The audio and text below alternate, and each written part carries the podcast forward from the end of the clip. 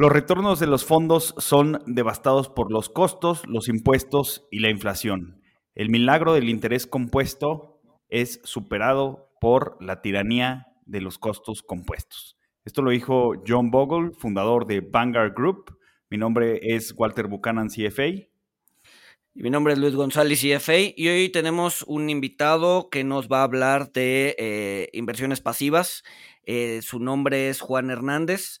Él eh, estudió en la Universidad de Uruguay, estudió la licenciatura en Administración de Empresas, tiene un eh, programa ejecutivo de liderazgo en empresas globales por Harvard Business School y además tiene un MBA en Berkeley. Hoy por hoy eh, se desempeña como country manager de Vanguard en México y además estuvo, bueno, de hecho en México y en Latinoamérica, y además estuvo en BlackRock antes de eso, ¿no? Entonces, tiene más de 10 años de experiencia en el mundo de eh, Passive Investing. ¿Quién mejor persona para hablarnos del tema que él? Sin más, comenzamos.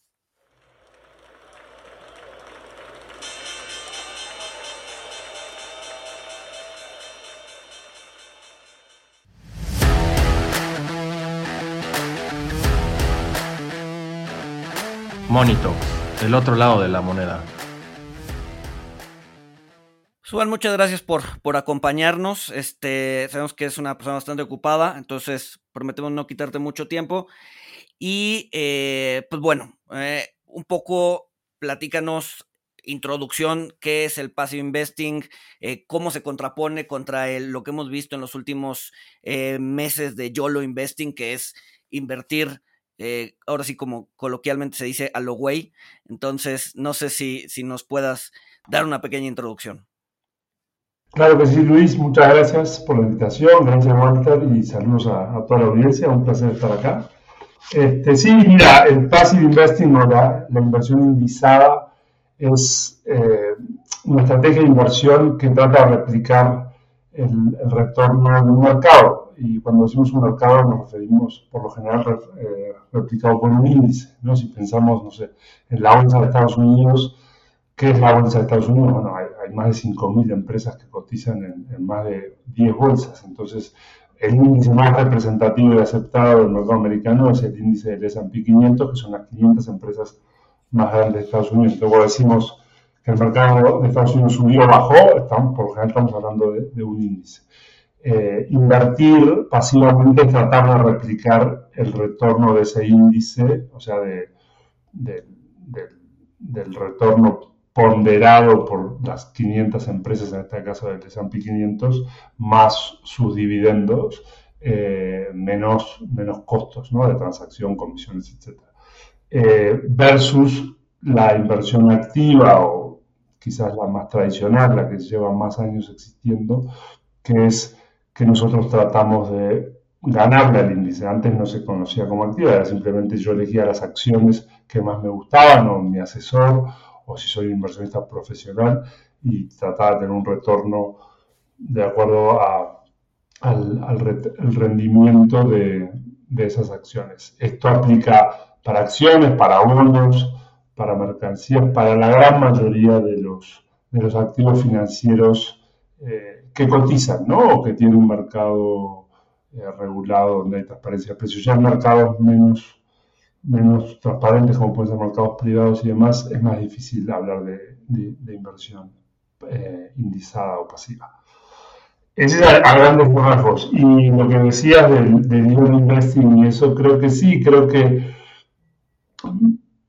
ahí ya estamos hablando de los dos, digamos, como estilos, eh, no tanto de versus pasivo, sino eh, nosotros creemos que, que, la inversión, ¿no? el ahorro y la inversión, uno debe ahorrar e invertir para ciertos objetivos eh, financieros o de vida de largo plazo, o bueno, de mediano a largo plazo. Para, para mi pensión es el objetivo como más tradicional, ¿no? Para cuando termine de trabajar, para comprar una casa, para mandar mis hijos a, a un colegio privado, para para hacer un buen viaje de aniversario o lo que fuera.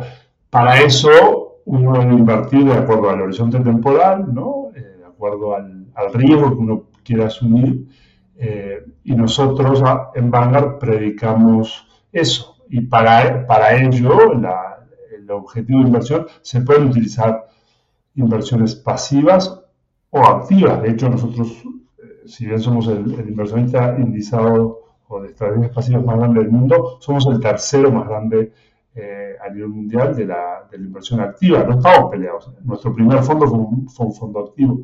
Lo que sí creemos es que debemos invertir con, prudencia, con una, con una allocation acorde al plazo y al riesgo que queremos asumir y cuidar eh, los costos. ¿no? Creo que el, el gran eh, problema que tienen las inversiones es los costos de transacción, los costos de las comisiones de los productos, como, decían en como decía Walter en la introducción, el, interés compuesto de las comisiones se va comiendo los retornos. Entonces, la inversión pasiva, que ahora si quieren hablamos un poquito de, de los pros y los cons, por lo general tiene costos más bajos, entonces eso en el largo plazo tiene un efecto bien interesante eh, en el retorno de mi patrimonio, de mi portafolio.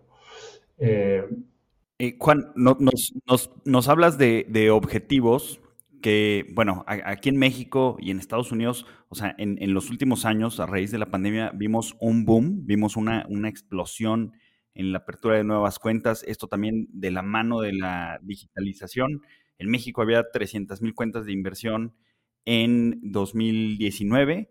Eh, a noviembre del año pasado ya había casi 3 millones. O sea, este número se multiplicó por 10 veces, pero yo lo, yo lo he visto, Juan, eh, hablando de, de, del YOLO Investing, o sea, que un no es que no tengan objetivo, a lo mejor un objetivo para, para ellos y para muchos inversionistas jóvenes, eh, pues e, es esta frase de get rich or die trying, eh, pero, creo que el, estar persiguiendo estas acciones meme o, el estar buscando estas superacciones tipo Tesla, tipo Facebook, que comentaremos algo eh, un poquito más adelante, ¿por qué, por qué sería un, un rival? Eh, o sea, y justo, o sea, de, dentro de su objetivo de generar más riqueza, ¿por qué sería un buen rival la, la inversión pasiva, o sea, la, la innovación de, de Bogle de no hacer nada contra estar activamente en foros de Internet buscando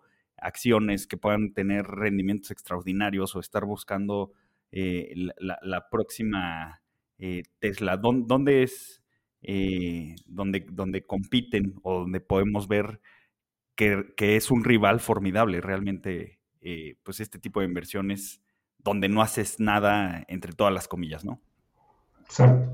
Sí, creo que hay un par de cosas eh, muy positivas de eso que mencionas y, después la parte de la, de la, rivalidad, como creo que Michael Lewis, este autor, dijo el otro día en una entrevista, ahora hace unas que era más innovador Vanguard, lo que hacía por los inversionistas, que lo que hacía Robin Hood. Eh, a ver, primero, creo que la tecnología, eh, los ETFs, la pandemia también ha hecho que la gente se preocupe más bueno, por su casa, por su salud y por sus finanzas personales. Y las finanzas personales eh, se han, han, acercado mucho más al inversionista retail al mercado de inversión. Eso es muy positivo. Que haya 3 millones de cuentas de intermediación bursátil en México, 3.5 millones de cuentas de fondo de inversión. Eso es muy positivo para el, para, para, para el mercado, para, para, las 3 millones y medio de personas. Ahora, invertir eh, en, en, acciones meme o tratar de comprar una acción y encontrar la nueva Tesla, eso no es inversión, eso es especulación, eso el símil sería ir al casino, o sea, la probabilidad de éxito que tú tengas de seleccionar una o dos acciones y con eso te vaya muy bien es muy baja. Pero cuando digo muy baja es, es, es menor del 5%, o sea, dependiendo del plazo, obviamente, ¿no? Este, y grandes números. Puedes encontrar una persona que le invoca y por lo general las personas que le invocan lo publican en Facebook, en Twitter, en, en, en, hacen un TikTok. No vas a ver a las personas que pierden su dinero eh, publicando sus historias. Entonces es como, es como un círculo virtuoso, ¿no? Ahí se, se auto, se autogenera, se autodan bombo. Puede ser divertido, puede tener mucha adrenalina, pero, pero en el largo plazo no es tan divertido, ¿no? Perder nuestro dinero y sobre todo si estamos hablando de gente joven que está recién empezando a invertir y tienen una muy mala experiencia porque les va bien con un par de men stocks y a la tercera les va mal y pierden, probablemente estén apalancados, pierden todo su dinero, su, su, su, su primera experiencia con el mercado financiero puede ser muy... Eh, muy desilusionante. Entonces, lo que nosotros decimos es, eso está bien y, vamos, creo que si uno empieza a invertir un, porcentaje importante de sus ingresos y empieza a crear un patrimonio, dedicarle un porcentaje pequeño a eso porque me divierte y aprendo y estoy ahí en el mercado. Cuando digo un porcentaje pequeño, menos del 5%, este, para, para tradear y tratar de encontrar la nueva, la nueva Tesla, como decías, no me parece bien. Pero eso, eso no te va a centrar a tus, a tus objetivos financieros. Mira, el mundo profesional, o sea, los que se dedican a esto, si tú miras los últimos 15 años del mercado americano, de todos los fondos que hay, hay más de mil fondos, el 6% le han ganado el mercado. La famosa apuesta de, de, de Warren Buffett, que la hizo en el, 2000, la hizo en el 2006, le apostó al que sea que él, compraba el fondo indizado de S&P 500 de Vanguard, que en ese entonces cobraba 4 puntos base, y en 10 años no iba a ganar. Y un fund of fund de hedge funds le tomó la apuesta, eligió 5 fund of fund de hedge funds, y en 2007, o sea, el mercado, el primer año, Bowen, eh, eh, Warren Buffett iba perdiendo 37% del mercado, y los hedge funds iban 20 abajo, porque supuestamente los hedge funds les va mejor en mercados más a la baja y con más eh, volatilidad, le ganó 125% a, contra 36. Ese fue el resultado final, una apuesta de un millón de dólares que se donó a, la fundación de, Warren Buffett. Es muy difícil ganarle consistentemente al mercado si a eso le agregas las comisiones que te cobran los, los fondos y los costos de transacción y los impuestos, porque hay que pagar impuestos cuando uno gana ganancia de capital o cuando uno genera ingresos tipo dividendos o bonos, es muy difícil. Y al final es un juego suma cero, ¿no? O sea, cuando me refiero al juego suma cero es el S&P subió 25, 28% el año pasado. Pero no digamos 10, pasando fácil. Para que uno gane 11, hubo otro que tuvo que ganar 9, ¿no? O sea, si no, no da, y le cobran, le agregan las comisiones. Entonces, es, es, nosotros sí creemos fehacientemente en esta en esta tesis de objetivos, asignación de activos y tratar en su gran mayoría, a menos que tengas una capacidad de elegir managers activos muy buenos a un costo razonable, el costo es importante, que uses estrategias pasivas bien bajas, con costos bien bajos. Ahora, ¿por qué, por qué, si, por qué si Warren Buffett se avienta a hacer una apuesta de ese tipo, pasivas, ¿por qué sigue escogiendo acciones? ¿No? O sea, ¿por qué, por qué, sí, ¿por qué sigue escogiendo acciones si realmente cree que nadie le puede ganar al índice?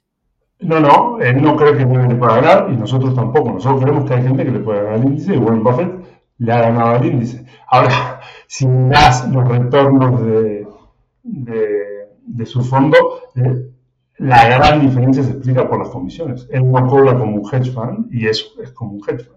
Este, el punto es el, los managers con skill que pueden elegir acciones o bonos y ganar al mercado son muy poquitos. Que le ganen consistentemente, o sea, que le ganen todos los años o en un periodo largo que uno va a invertir, son aún menos posibles. Y a eso agregan comisiones de impuestos y es una, es una propuesta de valor eh, para el inversionista retail normal, de a pie, que abre una cuenta online con muy poca probabilidad de éxito. Tienes muchas más probabilidades de éxito haciendo una estrategia que, que acá hay un punto, Luis, que, que se confunde mucho la gente. Porque yo utilizo estrategias pasivas para bolsa americana, bonos mexicanos, eh, bonos americanos, treasuries, acciones europeas, no significa que yo sea pasivo. Yo puedo tener una estrategia activa en cuanto a mi portafolio total, pero uso los building blocks, ¿no? O los, las, las herramientas con estrategias pasivas de muy bajo costo. Sí, la, o sea, la idea, la idea es te enfocas en, o en, escoger tu asset allocation en lugar de hacer stock picking, ¿no? O sea, al final del día, pues, hay estudios que te demuestran que el 90% del rendimiento de un portafolio es asset allocation y no tanto timing y no tanto stock picking, sobre todo cuando estás pensando en largo plazo, ¿no? Es correcto, correcto. El estudio que nosotros hicimos es exacto eso, es de los últimos 20 años, de todos los fondos multiactivos, el 92% está aplicado por el asset allocation, con un 3% por factores, y el resto es una combinación de market timing y, security selection. Norges Bank, el fondo soberano más grande del mundo y de los más sofisticados, hizo el mismo estudio y llegó a conclusiones parecidas. Lo pueden bajar de, su página.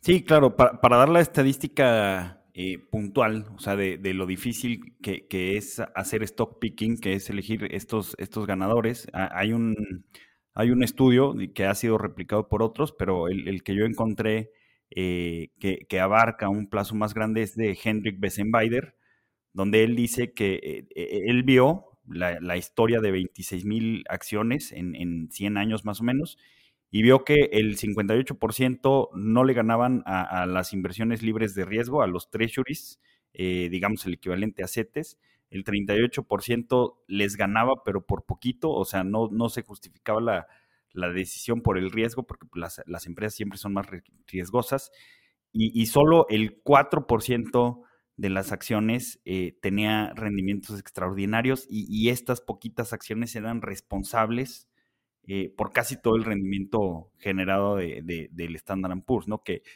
creo que, eh, pues, por esta situación que, que Bogle se da cuenta, surge su frase, de, no busques la aguja en el pajar, no busques la Tesla, no busques la, próxima Facebook, no busques Google. O sea, lo, que la innovación que él hizo nos permitió comprar todo el pajar, ¿no? Y así garantizamos eh, que, tenemos la, pues que vamos a tener estas agujas, ¿no? ¿Cuáles van a ser? Pues no, la, mayor probabilidad de éxito financiero. Eso es un poco lo que, lo que dice él y si conozco ese estudio, está, está muy bueno. Walter. Ahora, digo, a ver, haciendo también un poco de, abogado del diablo. Generalmente cuando hablamos de passive investing, nos enfocamos a dar ejemplos en eh, equity de mercados eh, muy líquidos, llámese Estados Unidos, el S&P, ¿no? Pero, ¿cómo se comporta el passive investing en mercados que no son tan líquidos, que no son tan profundos, eh, o sea, siento, siento que en ese tipo de mercados, en mercados de renta fija, en mercados emergentes, en, mercados que no puedes estar recomponiendo una canasta de activos tan fácilmente, eh, la inversión activa tiene o puede tener mucho más valor que la pasiva. ¿Estás hablando de México, Luis? Estoy hablando de México, por ejemplo, de renta fija mexicana, ¿no? De corporativos, ¿no? Tenemos, por ejemplo, el, el, el, el Corpotrack, ¿no? El Corpotrack, la verdad es que no ha sido muy bueno porque ha tenido temas de, eh, pues sí, de recomponer la cartera. No es tan fácil comprar corporativos en México, ¿no? Entonces, generalmente cuando hablamos de passive investing, hablamos mercados muy líquidos, mercados que podemos hacer y deshacer canastas eh, de un día para otro, de una hora para otro, cuando en realidad no todos los mercados son así, ¿no? Es correcto, Luis. Y creo que es un gran punto. Yo lo dije al principio, cuando hablaba de explicar la inversión pasiva, hay que tener mucho cuidado de de qué mercado estamos hablando y si realmente es un mercado, sobre todo, sobre todo líquido y sea transparente para que uno pueda replicar eh, una inversión pasiva. El, ejemplo de los de crédito mexicano, el mercado de crédito mexicano no, no es nada líquido, ¿no? O sea, bueno, tú lo conoces mejor que yo. Entonces, realmente un índice que replique eh, ese mercado, pues hay que ver si es realmente replicable, si es si es ejecutable eso, ¿no? Eh, si los precios de los bonos no se marcan todos los días, entonces el índice no está realmente reflejando el precio de, del valor de cripto. Pero pasa, esto, esto pasó, pasó en el mercado americano hace un año y medio con el boom de inversiones ESG de un fondo de, no me acuerdo, de, un fondo indizado de, de climate o de, sí, empresas que estaban como catalogadas y era un mercado muy por los filtros del índice, es un mercado muy restrictivo con empresas poco líquidas. Entonces, un boom de inflows hacia, ese, hacia esa estrategia que hizo que ahí sí el índice o el ETF distorsionara los precios de, los subyacentes y, después cuando cuando, cuando hubo un poco de, volatilidad y se quisieron salir de esas acciones tan pequeñas, tan poco líquidas, cayó 20%. Entonces, ahí el problema no es activo o pasivo, el problema es la estrategia pasiva. No se debería haber hecho una estrategia pasiva sobre ese mercado, si, si el subyacente no es líquido y no hay transparencia de precios eh, en un mercado formal, cotizable, o que el índice pueda tener una referencia. Entonces yo creo que ese es un gran punto. Ahora, eso es una parte. La otra parte, que creo que es un, es un tema que, que confunde mucho, no hay evidencia empírica, si quitamos esos mercados que son poco y no debería haber una estrategia pasiva, no hay evidencia empírica de que los active managers le vaya mejor en mercados emergentes que en mercados desarrollados, que sea más difícil en Estados Unidos que Europa y que nos vaya mejor cuando el mercado está a la baja o está al alza o que o sea, sí, eh, hasta, hasta, ahí, hasta ahí me quedo. La evidencia empírica demuestra que, que no, que, los mercados líquidos, transparentes, donde hay estrategias pasivas, de estos que te menciono, eh, el, el, porcentaje de outperformance es, menos que el 50%, es menos que el 50% y cuando te, te, agrandas el plazo, cada vez son menos los que van quedando. Claro. Entonces, entonces no, no porque haya un ETF quiere decir que eh, sea una buena idea invertir en él, ¿no? Por lo que decías, o sea, para que, para que un ETF funcione tiene que ser sobre un mercado pasivo, eh, digo, sobre un mercado líquido, sobre un mercado profundo, sobre un mercado este, eh, que sea fácil de replicar, ¿no? Con, con, algún mecanismo para, para, que haya transparencia de precios. Sí, Totalmente de acuerdo. Si te fijas nosotros, y no es por hacer un comercial, pero nosotros queremos, nosotros tenemos tenemos creo que 90 ETFs, este, o, sea, tenemos los mercados más grandes donde sí realmente sentimos que, que, esos, que se puede aplicar una estrategia pasiva eh, correctamente y obviamente considerando que somos Vanguard y si lanzamos un producto va, a haber flujos muy importantes que, que puedan aguantar. Un ejemplo bien claro que hay una oportunidad de negocio brutal es en High Yield. Nosotros no lanzamos un ETF de High Yield justamente por eso. Este, no porque no creamos que High Yield americano no sea un asset class que deban estar en las carteras. Sí, de hecho tenemos estrategias activas que invierten en high pero no sentimos que el mercado dé para sacar un ETF pasivo. Entonces, digo nada más para redondear el argumento, las empresas de que hacen ETFs tienen cierta responsabilidad moral respecto a los productos que saquen. Porque, a ver, yo puedo sacar un, un, un passive high yield cuando en realidad sé que no, que no va a funcionar bien, pero aún así, o sea, si hay apetito, pues que el público inversionista se lo coma, este, ¿no? Sí, este, totalmente. o sea, debe, haber una, debe haber una, una, una ética detrás para saber qué producto sacar y qué no, nomás llenar el mercado de, ETFs, ¿no? Sí, ética y regulación, ¿no? O sea, dependiendo de dónde lo saques, por ejemplo, vamos a un caso muy puntual ahora, que es los bitcoins o las, los, Sí, sí, los, los criptomonedas. el, el SEC no ha autorizado un mercado spot de las criptomonedas. Se lo rechazó ya a varios top managers. Nosotros no, no, aplicamos esa función. Y parte de la, de la, de la preocupación de, de la SEC es eso: el, inversionista retail va a invertir pensándose que es una canasta líquida de criptomonedas y, no está tan clara la liquidez y la transparencia de los precios. Yo no, no estoy echando un juicio de valor sobre las criptomonedas eh, simplemente diciendo que hay un ejemplo donde el regulador no se siente cómodo con el subyacente, más allá de que hay muchísima demanda. O sea, llegas a un ETF de las criptomonedas y billones de dólares para entrar en ese producto. No tengo ninguna duda. Oye, Juan, hablaste de el, tamaño que tiene Vanguard, eh, que, pues es el segundo asset manager eh, más grande del mundo. digo, está eh, el primero es BlackRock eh, con, con 8 trillones de dólares en inglés, que son 8 millones de millones. Sigue Vanguard con 7. Eh, Luis, está, está Franklin también dentro de los 20 más grandes. y bueno, después están Fidelity y otros. O sea, pero, estamos hablando de que son muy, muy grandes, muy, muy grandes. Este, digo, no aplica el, too big to fail porque pues, no, no, no, van a fallar, no incurren en, riesgos sistémicos, eh, o bueno, ahorita, ahorita lo vamos a mencionar. Eh, pero, ¿a qué voy? ¿A dónde voy con esto?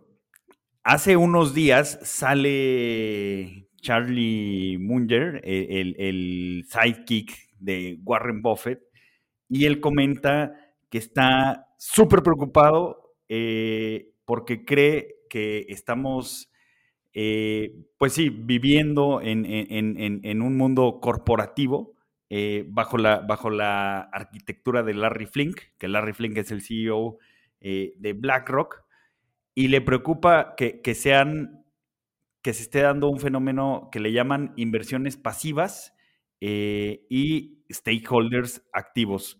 esto lo comenta él porque pues parece que, BlackRock eh, ha, usado todo este poder que tiene para, para votar en, ciertos, eh, pues sí, en, asambleas de accionistas, o, lo ha usado eh, para usar el voto de todos los activos que ellos tienen, porque ellos son los que votan, no el, inversionista, pues como para empujar una agenda ESG, empujar una agenda acorde a sus views políticos. Eh, ¿qué, nos puedes decir sobre esto y sobre la mecánica del voto? Que pues la, gente, a lo mejor muchos creen que cuando compran un ETF, ellos son los propietarios de, por ejemplo, Apple y Facebook, y realmente el propietario pues, no son ellos, el propietario es el, dueño del vehículo, ¿no? El dueño del ETF. Correcto. Sí, mira, empiezo primero la parte, esta última, cómo funciona, después ya la parte más de, de opinión de cuál es el rol de los asset managers como representantes fiduciarios. Nosotros, al comprar una unidad de un ETF, de un fondo mutuo, ya sea activo o pasivo, somos dueños del fideicomiso, del trust, que a su vez es dueño de las acciones. Pero no somos los dueños este, directos, somos dueños indirectos. Si el asset manager quebrara, el el fideicomiso, los activos, las acciones son nuestras y de todos los inversionistas y eventualmente nos podrían llegar a un juez determinado que nos entreguen las, vender las acciones y darnos el, efectivo. Eh, como nosotros, como funciona eh, la representación o el deber fiduciario de los asset managers representando a, sus accionistas es, no podemos, darle el el derecho al voto a, cada inversionista. Tenemos 30 millones de accionistas, eh, en muchos casos inversionistas pequeños que no alcanzan ni siquiera para tener una acción de cada, de cada, de cada acción que entra en el fondo, salen en el caso de los ETFs. Entonces, operativamente sería muy difícil. Nosotros lo que hacemos, tenemos un equipo Investment Stewardship, se llama, eh, o gobierno, gobernanza corporativa, donde hacemos tres cosas y tratamos de representar los intereses de nuestros, de nuestros inversionistas con el horizonte de largo plazo de generar valor, no de salvar el planeta. Ese es nuestro objetivo. Para eso nos contratan, ya sea por una estrategia pasiva o por una estrategia activa. Entonces, ¿cómo hacemos el engagement? Hacemos tres cosas. Hacemos el engagement con las empresas, nos juntamos con las empresas todo el tiempo, con el management, a entender cuál es su estrategia de negocio, cuál es su política, qué piensan hacer para riesgos de largo plazo, como puede ser el riesgo climático, la sociedad donde operan, eh, la gobernanza corporativa, el, board.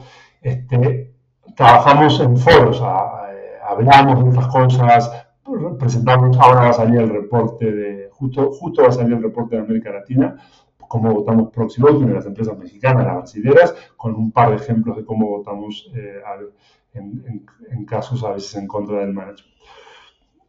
Y la tercera es justamente el voto, el proxy voting, ¿no? Este, ahí nosotros, como te decía, no, en, algunos, en algunos países hasta por regulación no se puede darle el voto a la, persona, pero realmente sería muy difícil. Entonces, nos, basamos en principios.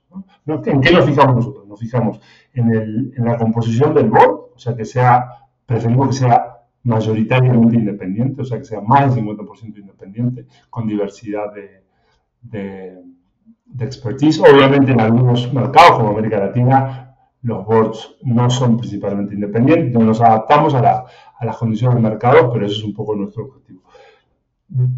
Vemos la estrategia y los riesgos, donde entra la parte de ESG, que ahí hablamos, pero miramos como un tema de, no le vamos a decir a la empresa qué tiene que hacer, sino decir cómo ellos, que son el management de la compañía, consideran estos riesgos de clima, de mercado, de competencia, de precio, de regulación, todos ellos están atendiendo. Obviamente sí hay ciertas cosas que nos gustan, como los acuerdos de París del 2015, hay ciertos estándares que son aceptados internacionalmente de cómo publicas tu información respecto a, tus emisiones de CO2 y cómo quieres impactar el medio ambiente. Hay ciertos criterios que son aceptados que nosotros nos gusta ver en las empresas.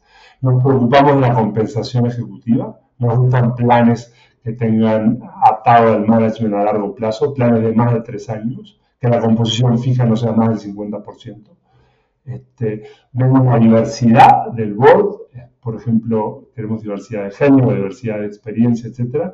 Y nos gustan los derechos, eh, que haya buenos derechos corporativos. Básicamente, ¿qué quiere decir eso? Por una acción, un voto. No nos gusta que hayan distintas share classes, que algunas tengan más votos que otras. Entonces, esos son nuestros principios nos, nos, acercamos al management constantemente, discutimos, entendemos sus, sus, sus perspectivas, cómo quieren mitigar los riesgos, nos fijamos en el board y a la, a la media hora la parte más visible es el proxy voting, ¿no? Cuando hay una asamblea de accionistas, el management propone ciertos cambios y nosotros votamos. Obviamente nosotros, como BlackRock y otros grandes inversionistas pasivos, ya somos un... Eh, un resultado muy importante. De hecho, en las acciones americanas somos el, en muchas de las 500 empresas de acciones, somos el número uno o el, segundo accionista más grande de, de, esas empresas. Entonces, sí, nuestro, nuestro voto cada vez tiene más, eh, más peso, más relevancia mediática.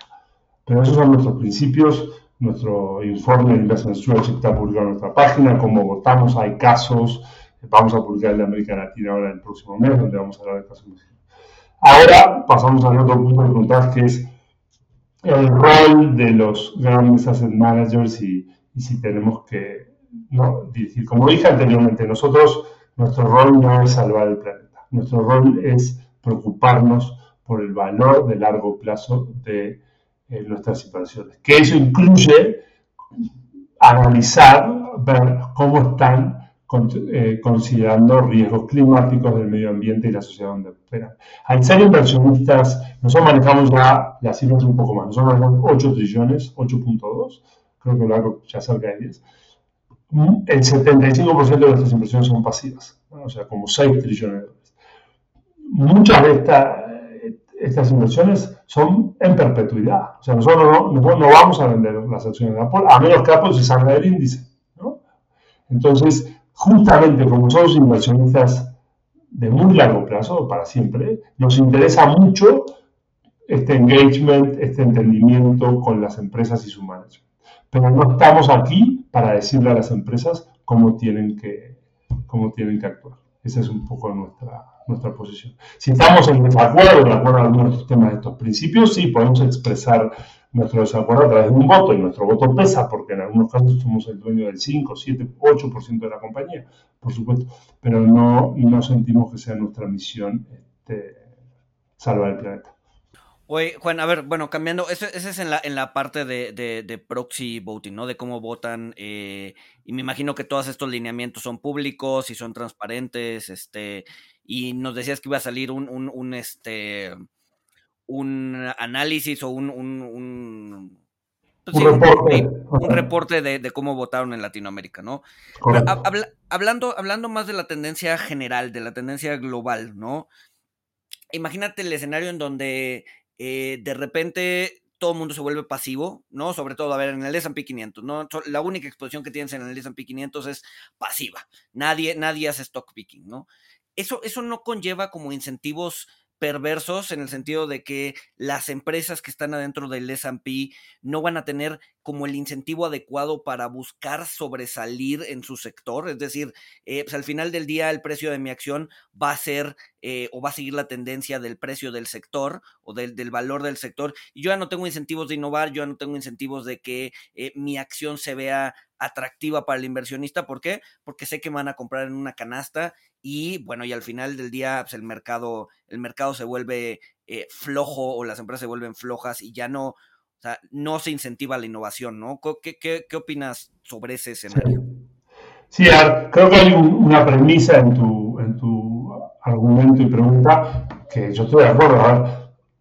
las innovaciones, sobre todo las innovaciones financieras, por lo general, cuando se hace una gran innovación, tienen un, un efecto inmediato muy positivo. Miremos la securitización de activos. La securitización de activos se inventó en los 60, 70, fue un gran una gran innovación para que empresas que traían mucho activo pudieran generar eh, liquidez a un, a un, costo menor. Y eso terminó, llegado al extremo, a crear la Global Financial Crisis del 2008. Entonces, sí, las, innovaciones, si se llevan a extremos eh, muy grandes, hablamos de hacer productos indizados sobre activos que no corresponden, eso puede generar eh, disrupciones al mercado, estas cosas que mencionas. Habiendo dicho eso, estamos muy, muy lejos de esa situación.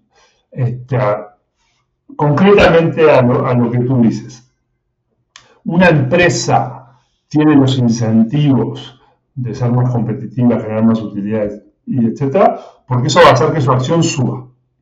Y si su acción sube, su costo de capital baja. ¿Sí? Tiene, puede emitir más acciones a múltiplos más altos, con eso puede comprar otras empresas, traer talento, invertir. Si sale a pedir prestado con una acción más cara, le van a prestar más barato. Entonces, el incentivo financiero de la estructura capital está al 100% alineado y así, así funciona el capitalismo. Ahora tú introduces otro argumento. Bueno, pero si todas son pasivas, ¿cuál es si todo el dinero es pasivo, ¿cuál es mi incentivo no? para, porque al final a estar en el índice y me van a, me van a comprar mientras sigan comprando el ETF de banca. Okay, entonces vamos a dimensionar el tamaño de, la inversión pasiva. A nivel mundial, tenemos el market cap mundial, que son casi 100 trillones y el bono debe ser un poco como el doble. El 10% está en, inversiones pasivas. Es como un 20, 25 en con un 15% en equity y con un 5% de renta fija. Ahora, si nos vamos al mercado americano es un poquito más alto, ¿va? es como el 15% este, de todo el mercado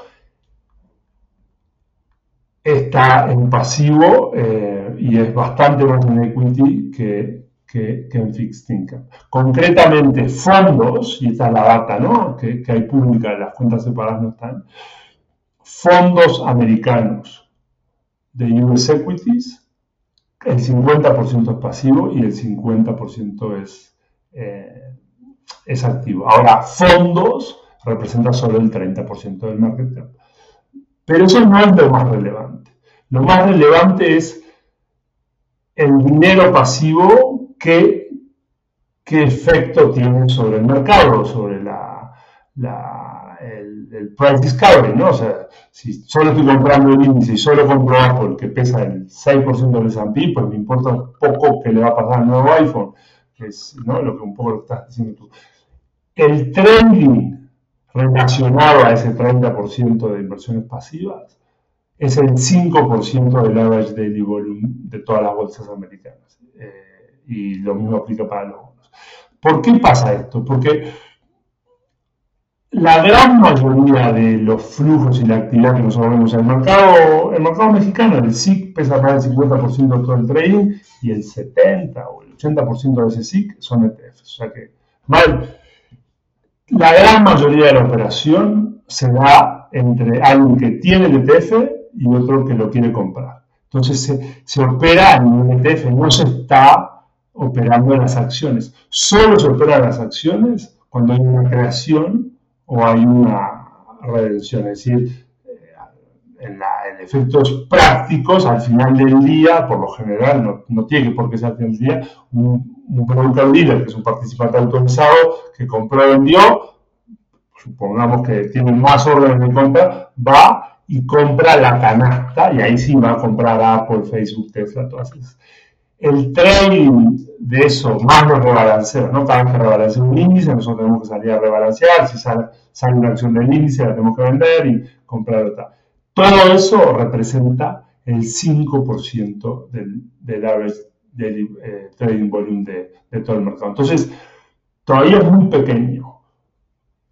Obviamente, si esto sigue creciendo y el mercado no acompaña, también hay que considerar que el mercado crece también, ¿no? La capitalización de las empresas este, cada vez crece, cada vez vale más el mercado. Y, el trading relacionado al indexing pasar a porcentajes sustancialmente más altos que el 5%, entonces sí, eso que tú dices podría ser algo preocupante. Hoy, nosotros sentimos que estamos lejos de eso. O sea, hoy, hoy estamos lejos de, de los temores que, presenta Michael Burry, eh, que, se hizo famoso con la película de, de Big Short, donde él hizo, eh, pues, creo, creo, que algunos miles de millones con la crisis subprime de, de 2008. Eh, o sea, podemos descartar los temores ahorita con el tamaño que nos dices que son el 15%, que son el 5% del volumen del trading, pues creo que suena bastante, bastante irracional o bastante ilógico sus temores de que haya una burbuja en, en el segmento pasivo, ¿no? Pero entonces, Juan, ¿qué, ¿qué, tamaño o cuando lleguen a qué porcentaje del mercado o del volumen del trading nos deberíamos de, preocupar, o sea, 30, 50, que creo que está bastante lejos, ¿no? O sea, ¿dónde tú crees que, que pueda presentar distorsiones y si esto creciera pues de manera abrupta, que, que también lo veo complicado porque el, el, pues sí, me parece que un 35% las acciones están en manos de individuos privados, ¿no? Sí, exacto. No solo, el, el el porcentaje de ownership de los fondos, de los fondos pasivos, ya sean ETFs o fondos, porque los acá en México no, no, es tan popular, pero en el mundo los fondos pasivos o son igual de grandes que los ETFs. Eh, no es tan relevante. Es más relevante el volumen de trading, ¿no? que está relacionado. ¿no? Si, si, los fondos pasivos fueran el 80% de todo el mercado, pues el trading sería más alto. Ese 5%. Pero hay, hay otros indicadores. Más que decirte si eso llega al 15 o al 20, ahí nos preocuparíamos. Nosotros miramos eso. Otro que miramos es el ownership, ¿no? El ownership, como tú bien dices, está distribuido, no ha cambiado. Eso que dicen que, que, nos, que los, los institucionales somos ahora dueños de todas las empresas de large cap, no, no es verdad. Desde los 90 a los 2020 seguimos teniendo el mismo porcentaje de ownership. La dispersión de ownership de micro, de small caps a mega caps es muy parecido, está alrededor del 30% no, no hay impresión. Y lo otro, lo otro que también, que es un, es un mito que a veces muchas primas no sé si lo dijo Bell, pero, pero, creo que es importante, es la dispersión de retornos. La dispersión de retornos se ha mantenido, no, eso de que todo es ahora, no es verdad. La dispersión de si vos agarras el, el Russell 3000, que es un índice más, más grande, ¿no? de, en vez de las 500 acciones más grandes de Estados Unidos, las 3.000 acciones, y miras ¿Cuántas acciones por año han tenido un retorno mayor o menor que el índice de 10%? Es el 70% de las acciones. Y así ha sido desde los 90 a los 2000. No ha cambiado eso. Entonces la inversión de retornos está ahí, el ownership se ha mantenido y el volumen de trading es muy bajo. Entonces, el mercado, ¿no? Si uno se acuerda, ¿no? los CFA, fama, ¿no? Eh, y la, la, información de precios, sea, que todo el mundo esté efectuando su, su, opinión sobre la información reflejada en el precio, eso sucede. El mercado sí, sí funciona como, como un termómetro, digamos, de lo que debe valer un activo financiero de una empresa. Por lo menos esa, la el, el que nosotros hacemos y nos, nos preocupa mucho esto claramente al ser el, el inversionista indizado más grande del mundo, eh, lo miramos mucho y tenemos mucha gente estudiándolo, pero sí sentimos que estas, estas, estas, estos datos que les he mencionado no son tan incómodos que Index Investing tiene mucho camino por recorrer. Pues Juan, para ir cerrando, se nos está, se nos está acabando, acabando el tiempo. Este, eh, no sé si quieras algo extra que se nos esté escapando. O sea, creo que hablamos de cosas un poco más técnicas. Eh, creo que estaría interesante más adelante eh, que, que, alguien nos viniera a explicar cómo, cómo realmente funciona el inicio. O sea, se me hace interesante ver que pues en realidad los ETFs lo, que, lo, que, lo que hacen es eh, no venden sus canastas, sino simplemente se intercambian las canastas y al final del día, pues ahora sí lo que, lo que sobró va a tener el que, el que, el que tiene de más o el que tiene menos va a tener que salir a vender o a comprar, ¿no? Eh, creo que ese mecanismo para la mayoría es desconocido, creo que, creo que más adelante estaría interesante hablar de eso. Hoy ya no nos da tiempo. Este, no sé si se nos está escapando algo o algo más que quieras comentarnos. No, primero agradecerle porque creo que ayuda mucho a, a la educación financiera y que las personas tomen mejores decisiones. Creo que un tema que lo mencioné por arriba y ya después no lo comenté es esto de las plataformas digitales eh, en México o en Estados Unidos, eso, que le haga acceso a, mucha gente y se ha animado a invertir, que veo como algo muy positivo. Y los ETF pasivos, que son productos indizados a costos bajos que se pueden operar todo el día, son herramientas que le permiten hoy al inversionista retail, que antes ya se lo permitían al profesional, hacer un portafolio diversificado, manejado activamente, porque uno puede tener, no sé, ahora que el mercado americano está un nivel más negativo de Estados Unidos, y poder hacer un portafolio activo con un buen asset allocation de largo plazo a costos muy bajos y es activo y no, no, no sientan que, que, uno aprieta el botón de autopilot y no hace nada. Por nada que nosotros sí creemos que por lo general conviene mantener el rumbo, pero creo que el, la, las, la tecnología, las plataformas y los ETFs ahora lo que le permiten al inversionista de a pie es hacer un portafolio bien diversificado con una muy buena asignación de activos o asset allocation